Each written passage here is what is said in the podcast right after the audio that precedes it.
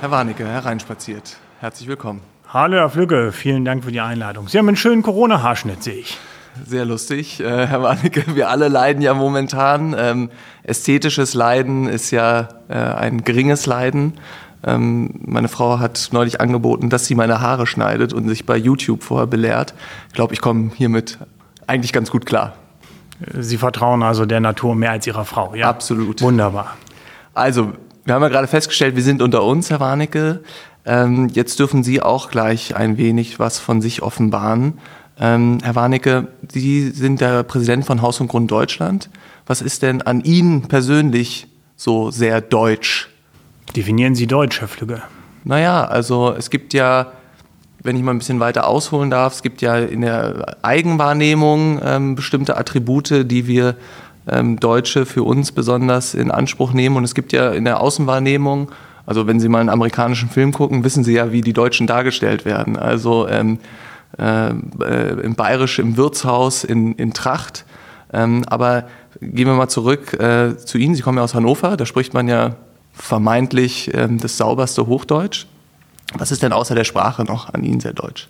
Also ähm, das wage ich gar nicht so zu definieren. Ich glaube, das Deutschsein ist heutzutage auch sehr fließend und gerade äh, den Vergleich äh, zu dem Bild, dem bayerischen Bild, das in vielen Köpfen vielleicht hier und da transportiert ist, muss ich sagen, bin ich, glaube ich, sehr unbayerisch als fast Norddeutscher. Äh, insofern, äh, ich glaube, ich bin ein typischer Niedersachse. Und was zeichnet den typischen Niedersachsen aus? Er wohnt im äh, Einfamilienhaus mit Klinkeroptik. Ja, die Klinkeoptik ist ja leider medial etwas in Verruf geraten durch einen ehemaligen Bundespräsidenten. Aber äh, er wohnt im Einfamilienhaus, ist einigermaßen bodenständig und vielleicht ein bisschen wortkarg. Wortkarg, das ist ein gutes Stichwort, das kann ich von Ihnen heute gar nicht gebrauchen. Ähm, äh, ein Familienhaus, ähm, da möchte ich doch gerne noch mal ein bisschen was mehr zu wissen. Wir ähm, uns erreichte da gest, äh, letzte Woche die Nachricht, dass die Grünen das Einfamilienhaus in Deutschland verbieten wollen. Ähm, als ich das gelesen habe, dachte ich, das ist sozusagen der Schlag, Schlag in die deutsche Seele. Ähm, was verbirgt sich hinter der Nachricht? Das ist eine gute Frage. Äh, also ich teile erstmal Ihre Ansicht. Das ist vermutlich wirklich ein Schlag in die deutsche Seele, denn ähm, es gibt seit Jahrzehnten Umfragen dazu, wie viele Menschen sich wünschen, eines Tages mal in einem eigenen Haus, in einem Einfamilienhaus zu leben. Und das sagen weit über 80 Prozent der befragten Menschen in diesem Land regelmäßig, dass das ihr Traum ist. Ähm, warum die Grünen diesen Traum in Zukunft nicht mehr verwirklichen wollen, das können wohl allein die Grünen beantworten. Sie haben auf jeden Fall drei Gründe vorgeschoben, die ich allesamt nicht für, für stichhaltig halte. Ähm, es wurde angesprochen der ähm, übermäßige Flächenverbrauch. Es wurde angesprochen der äh, wenig altersgerechte Zustand dieser Gebäude. Und es wurde angesprochen die Tatsache, dass sie nicht besonders energieeffizient seien. Und das sind alles drei vorgeschobene Argumente. Denn wir haben äh, in den Kommunen kaum noch äh, Ausweisung von Neubaugebieten. Das ist auch nicht gewollt. Wir wollen uns auf die Innenstädte fokussieren. Wir wollen nicht zu viel Fläche verbrauchen. Ähm, das heißt, Einfamilienhaus Neubau heute bedeutet in der Regel äh, Bebauung von Flächen, die ohnehin schon als Wohngebiet ausgewiesen waren oder eben einfach Neubebauung von Flächen, wo alte Häuser abgerissen worden sind. Altersgerecht können Einfamilienhäuser genauso gut oder genauso schlecht sein wie Wohnungen in Mehrfamilienhäusern. Das gilt auch nicht. Man kann im Erdgeschoss äh, gerade sehr effizient und ohne viel Maßnahmen eine altersgerechte Bleibe äh, errichten. Man kann dann vielleicht das Dachgeschoss nicht mehr nutzen bei einem Einfamilienhaus, aber äh, gerade Wohnungen in Gebieten mit Milieuschutz, in denen man ja in der Regel keinen Fahrstuhl mehr anbauen darf, sind wesentlich schlechter zu erreichen für alte Menschen. Und für die Energieeffizienz kann ich nur sagen, Einfamilienhäuser lassen sich relativ kostengünstig mit äh, zum Beispiel Photovoltaik, aber auch Wärmepumpen ausstatten und dann sind sie auch energieeffizient. Insofern, das sind drei vorgeschobene ausgewogene Gründe. Und deswegen vermute ich, aber da werden wir wohl die Grünen im Zweifel nochmal befragen müssen, das hier ist ein ideologischer Wunsch, das ist ein ideologisches Ziel, die Menschen in Genossenschaften, in Mehrfamilienhäusern ja. zusammenzubringen. Äh, da muss ich jetzt aber nochmal unterbrechen, also insbesondere bei Grund 1. Es ist ja jetzt nicht so weit hergeholt und da wird der Bereich, glaube ich, Hamburg Nord immer so gern zitiert. Hamburg Nord oder die nördlichen Bezirke, das ist kein Dorf, sondern das ist, das ist auch nicht Innenstadt, aber das ist so ein bisschen im äußeren Bereich der Innenstadt. äh, da sind sich, glaube ich, alle einig, dass, äh, also, dass dort keine Eigentums, äh, dass da keine, keine äh, Einfamilienhäuser mehr gebaut werden, weil einfach der Flächenverbrauch ähm, viel zu hoch ist. Da möchte man doch in den Geschossbau gehen, weil dort einfach mehr Nachfrage nach Wohnraum ist äh, als Angebot von Flächen. Ähm, die, eigentlich ist die Argumentation nicht so weit hergeholt, wie Sie das hier schildern. Doch, äh, es ist ja ein gewaltiger Unterschied, ob ich mich jetzt äh, dazu entschließe, politisch in einem bestimmten Stadtquartier für die Zukunft eine Bebauung zu haben, die eine höhere Bewohnerzahl ermöglicht. Also, wie Sie es gerade geschildert haben, Hamburg Nord, äh, ich kenne den Stadtteil nicht, aber äh, wenn man da äh, von einer Innenstadtnähe ausgeht und sagt, wir wollen in Zukunft dort eine dichtere Bebauung haben, dann ist das bezogen auf ein Quartier ein legitimes politisches Ziel. Etwas völlig anderes ist es aber, was die wohnungspolitische oder der wohnungspolitische Sprecher der Bundestagsfraktion von Bündnis 90 Die Grünen vorgestellt hat. Und der hat von einem generellen Verbot und Baustopp von Einfamilienhäusern äh, geredet. Naja, und das also, würde eben bedeuten, also, nee, das, äh, aber, nee, muss ich noch zu Ende führen. Nee, da muss ich jetzt mal einhaken. Klappern können Sie ja auch ganz gut. Also Sie wissen ja, diese Forderung ist sicherlich auch im politischen Raum ja sehr weitgehend getroffen, ähm, sicherlich auch sehr provokativ. Ähm, dass das in dem, im Einzelfall nicht zutreffen mag, das gestehe ich ja jetzt ein. Aber Klappern gehört zum Geschäft, oder nicht? Nein, also wenn Sie Klappern gehört zum Geschäft, äh, das eine ist der Kampf um Wählerstimmen. Aber äh, das andere ist, wenn sich Fachpolitiker zu verschiedenen Themen äußern. Und ich glaube, man kann von einem bundespolitischen äh, Politiker, der fachpolitisch aufgestellt ist und seine gesamte Bundestagsfraktion positioniert, erwarten, dass er sich zu einem Thema nicht populistisch, sondern sachgerecht positioniert. Und wenn ein Bundespolitiker, der für das Thema Bauen und Wohnen Verantwortung zeichnet, selbst davon spricht, Einfamilienhäuser für die Zukunft zu verbieten, dann würde das eben auch bedeuten, dass man in kleinen Dörfern auf dem Land nur noch Mehrfamilienhäuser errichten darf. Und mit Verlaub, das geht einfach an der Lebensrealität, den Wünschen der Menschen völlig vorbei. Und es ist weder, das möchte ich nochmal betonen, aus altersgerechten Gründen der Wohnnutzung, noch aus Gründen des äh, Klimaschutzes und der Energieeffizienz, noch aus Gründen des Flächenverbrauchs geboten. Okay, verstanden. Andererseits, die Grünen, das wissen wir beide, sind beim Thema Wählerstimmen möglicherweise nächste Regierungspartei. Ich glaube aber, und so ist mein, äh, meine Sicht auf die Dinge, dass es hier auch um etwas anderes geht. Nämlich es geht darum, über Geld und auch Wohlstand zu sprechen. Und da verlasse ich jetzt mal diese sehr äh, bautechnische und Flächenausweisungsebene. Ähm, ich glaube, es ist auch sehr deutsch, dass man ähm, sehr ungern über Geld und Wohlstand spricht. Ähm, warum sind denn die Deutschen Ihrer Meinung nach da so verklemmt bei dem Thema? Ich würde Ihnen wieder einmal gerne widersprechen wollen. Ich glaube, die Deutschen sind da nicht verklemmt. Ähm, denn das würde ja gerade diejenigen betreffen, die über ihren eigenen äh, Wohlstand oder ihren eigenen Erfolg würden reden wollen. Nein, wir haben äh, eine sehr vielleicht typisch deutsche Kultur, ähm, die eher äh, die Neiddebatte voranbringt. Und dass diejenigen Menschen, die etwas geleistet haben, die äh, sich etwas verdient haben, die vielleicht auch ein Haus gebaut und geschaffen haben, dass diesen Menschen eher Neid entgegenschlägt. Und diese Menschen verhalten sich nicht verklemmt, wenn sie das verschweigen, sondern sie verhalten sich clever. Sie äh, umgehen nämlich, dass ihnen Neid, Missgunst äh, und der Wunsch nach höheren Steuern und Enteignungen entgegengetragen wird, indem sie sich in das Private an der Stelle zurückziehen und sagen, gut, dann rede ich darüber lieber nicht. Ähm, sie gehen eigentlich nur Ärger aus dem Weg. Und das finde ich nicht verklemmt, das finde ich ein ziemlich intelligentes Verhalten. Okay, also wir haben ja, das ähm, haben wir schon mehrfach besprochen, eine niedrige Eigentumsquote in Deutschland. Ja, das ist äh, keine Debatte, das ist ein Fakt. Äh, das ist offensichtlich auch über viele Jahre so gelebt und gewollt worden. Ähm, jetzt ähm, würde man ja eigentlich mal dem guten Menschenverstand folgen, sagen, es ist erstmal wünschenswert, dass die Menschen in Eigentum gehen. Ja, also zum, der Altersvorsorge, der Sicherheit, aber auch dem guten Gefühl wegen. Ähm, vielleicht müssen Sie uns noch mal erläutern, was so die prägenden Unterschiede sind. In welcher Gesellschaft wollen wir denn eigentlich leben? Ist es wünschenswert, auch in einer Eigentümergesellschaft zu leben oder eher in einer Mietergesellschaft? Ich würde sagen, dass es eine gute Mischung aus beiden sein muss. Und das äh, ist eigentlich auch das, was äh, fortschrittliche Nationen auszeichnet. Haben wir denn die eine, gute Mischung in Deutschland? Wir, wir, hatten eine gute Mischung. Wir beginnen sie gerade zu verlieren. Aber ähm, man sieht, äh, dass die Länder, in denen eine sehr hohe Zufriedenheit herrscht, wie zum Beispiel der Schweiz, eine äh, hohe Sicherheit für die Menschen, ein hoher Wohlstand, dass das nicht äh, Länder sind, die einseitig Mieter oder Eigentümerländer äh, sind, sondern in denen beides gut möglich ist und vor allen Dingen auch ähm, ohne, dass eine oder andere Seite stigmatisiert ist. Wenn Sie in Länder mit einer hohen Selbstnutzer und einer so hohen Selbst äh, Immobilieneigentümer Selbstnutzerquote gehen, äh, wie zum Beispiel Großbritannien, dann ist es dort gefühlt eher ein, ein negatives Stigma, äh, wenn Sie zur Miete wohnen. Ähm, auf der anderen Seite äh, gibt es Länder, äh, wo es viele, viele Mieter gibt, das Mieten und das Eigentum dann aber eher als Nachteil wirken, weil man nicht mehr so flexibel ist. Und deswegen glaube ich, dass Deutschland eigentlich mit seiner gut hälftigen Teilung zwischen Mietern und selbstnutzenden Eigentümern äh, geradezu vorbildhaft äh, ist. Auf der einen Seite äh, ist es kein wirkliches Stigma, äh, äh, Eigentümer in der eigenen Wohnung zu sein. Auf der anderen Seite ist auch kein Stigma, zur Miete zu wohnen. Beides geht.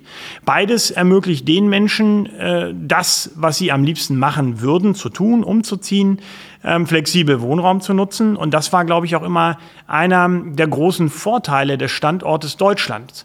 Und äh, diesen Vorteil beginnen wir gerade zu verspielen. Warum eigentlich? Also ich muss sagen, jetzt mir ist es eigentlich sympathisch auf der einen Seite, wenn ich sage, ich kann durch, ich kann zu einem niedrigen und fairen Mietzins mieten, auch in urbanen Gegenden. Da setzt die Politik ja dann möglicherweise eine Regulierung wie die Mietpreisbremse oder den Mietendeckel an. Das ist für mich auf den ersten Blick erstmal eine gute Sache, weil ich als Mieter wenig bezahle.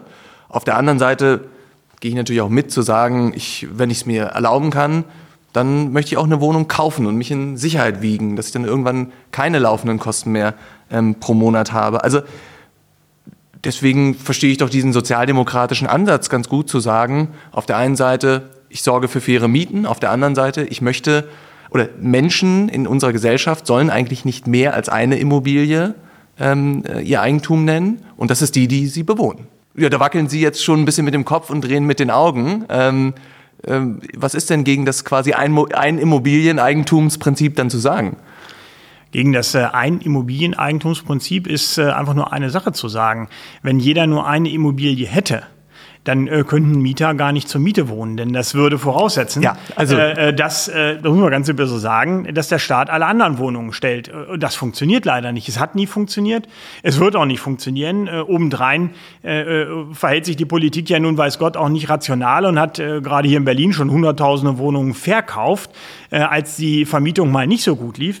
Also nein, das, der, der beste Grund dafür ist, dass man mehr als eine Wohnung haben sollte, ist, dass Menschen äh, ihr Kapital, äh, ihre Altersvorsorge, das, was sie verdient haben, in Wohneigentum investieren, um das an andere Menschen zu vermieten und auf diese Art und Weise sicherlich für sich eine Rendite erwirtschaften, aber eben auch anderen Menschen die Möglichkeit geben, in guten, qualitativ hochwertigen Wohnungen zu ja, leben. Aber der, die Kritik übt sich ja dann auch daran, dass es nicht nur bei einer Wohnung bleibt und auch über die Generationen immer mehr Wohnungen werden, die werden vererbt und vererbt und vererbt. Und da ähm, möchte die Politik ja oder Teile der Politik eben den Stock ansetzen und sagen, wir möchten durch äh, Erbschaftssteuer und ähnliches eben diesen Bestand an Wohnungen, der immer wächst und wächst und wächst über Generationen, einfach wieder zurechtkappen. Ähm, also äh, ich glaube, das ist jetzt so ein Klischeebild, äh, das Sie da wiedergeben, das eben so überhaupt nicht zutreffend ist. Dieser Bestand an Wohnungen, der da wächst und wächst und wächst, ähm, der ist eben bei Privatpersonen, ich rede jetzt mal von dem normalen Bürger, ich rede jetzt nicht von den äh, Millionären, die äh, im IT-Bereich ihre Millionen gemacht haben und dann Geld investieren. Nein, ich rede von dem normalen Bürger, den wir uns anblicken müssen. Bei dem ist das nicht der Fall, denn eine Immobilie muss fortlaufend unterhalten und äh, instand gesetzt werden. Ähm, die Kosten sind immens und äh, nur weil man eine Immobilie hat, kann man sich nicht zwei oder drei Jahre später die zweite, dritte oder vierte äh, Immobilie erlauben. Das ist im Regelfall nicht der Fall, zumal ja auch heute schon im Vererbensfall dann wieder Erbschaftssteuer anfällt. Und wir haben genug Beispiele, dass dort, wo Immobilien zum Beispiel in Großstädten wie München, Köln, Stuttgart vererbt werden, die Erbschaftssteuer derart hoch ist, dass die Erben die Immobilie verkaufen müssen, weil sie die Erbschaftssteuer nicht mehr bezahlen können. Das ist die Realität, in der wir uns befinden. Und etwas völlig anderes ist im, äh, im Gegensatz dazu, und äh, das müssten wir uns dann angucken, eine verschwindend geringe Anzahl von Personen oder auch Fondsgesellschaften oder Unternehmen, die tatsächlich ihr Geld äh, auf globalen Märkten verdienen und dann anfangen, in den deutschen Immobilienbestand hineinzukaufen und die sich dort immer mehr kaufen. Aber das ist eine völlig andere Gruppierung. Die werden übrigens auch in Deutschland nie Erbschaftssteuer bezahlen, äh, weil sie gar keine Erbfälle generieren. Das bleibt nämlich in diesen Familienunternehmen. Und äh, die meisten haben ihre Schäfchen da schon lange ins Trockene gebracht. Aber das ist ja, also eine da, Handvoll von Multimillionären. Gut, aber ja. da äh, sozusagen wechseln wir jetzt fast das Thema. Ich möchte nochmal zurück zu den normalen Menschen. Und ähm, jetzt gehe ich nochmal zu den, das sage ich mal ein bisschen provokativ, zu den etwas normaleren als den normalen, von denen Sie gesprochen haben, nämlich zu denen, die mieten. Und ähm, da kann ich jetzt erstmal natürlich total gut nachvollziehen, dass die, ähm, auch wenn dann so ein Eigentümerwechsel stattfindet, durch Verkauf nach Erbschaft oder durch Erbschaft überhaupt, dass äh, die jetzt erstmal in eine Situation versetzt werden, dass sie eine Kündigung erwarten müssen. Und ähm, also da mu muss ich doch sozusagen erstmal äh, aufhorchen als Mieter. Also äh, wenn eine Wohnung äh, vererbt wird ähm, und an die nächste Generation oder verkauft, dann äh, hat man erstmal nicht mit einer Kündigung zu rechnen. Das ist so ein Schreckgespenst, dass der Deutsche Mieterbund aus welchen politischen Gründen auch immer gerne malt. Ich glaube, das verunsichert die Leute und die Gesellschaft auch ungemein, wird aber der, der Realität nicht im Ansatz gerecht. Das gilt zum Beispiel auch für das Thema äh, Verkauf von Mehrfamilienhäusern, äh, wenn die dann umgewandelt werden und äh, aus einem Mehrfamilienhaus ein Haus mit lauter Eigentumswohnungen entsteht. Auch dort gibt es, sogar in einer Stadt wie Berlin, keine Kündigungswelle. Das wird zwar immer wieder vom Mieterbund behauptet, aber äh, äh, da kann man mit dem Begriff Fake News gar nicht äh, äh, vorsichtig genug umgehen. Aber es ist einfach so, das ist weder empirisch belegt, im Gegenteil, es ist empirisch widerlegt und es sind leider Behauptungen, die mit der Panik der Menschen spielen. Und Einspruch, das ist Politik Einspruch, Einspruch. Donald Trump. Moment mal, ja, jetzt ähm, wird es ja ein bisschen zu heiß. Also Nein. Eigenbedarf ist ja schon der Kündigungsgrund Nummer eins. Ähm, Eigenbedarf ist nicht der Kündigungsgrund Nummer eins. Die meisten Kündigungen werden von Mietern ausgesprochen, die grundlos naja, kündigen gut. können. Also von Vermieterseite ist Eigenbedarf der Kündigungsgrund Nummer eins. Ja gut, aber das ist jetzt äh, eine, eine, eine wirklich äh, ebenfalls wieder gedreschte Phrase. Es gibt noch zwei andere Kündigungsgründe daneben. Und es wäre Abriss des Gebäudes zum Beispiel. Jetzt sagen Sie mir doch mal, welcher Eigentümer reißt denn sein Gebäude ab? Und das ist dann ein Kündigungsgrund. Natürlich ist Eigenbedarf Kündigungsgrund Nummer eins, weil ein Vermieter Vermieter überhaupt gar keine anderen Kündigungsgründe hat. Das ist doch die, die Realität an der Sache. Also, also Sie haben gesagt, es gibt zwei Abriss des Gebäudes und? Äh, wirtschaftliche Verwertung äh, des Gebäudes im Sinne von Abriss des Gebäudes äh, oder auch äh, einer vollständigen Sanierung wäre das. Und dann gäbe es als drittes noch Zahlungsverzug. Das wäre aber auch eine äh, Sache, die der Mieter in der Hand hat.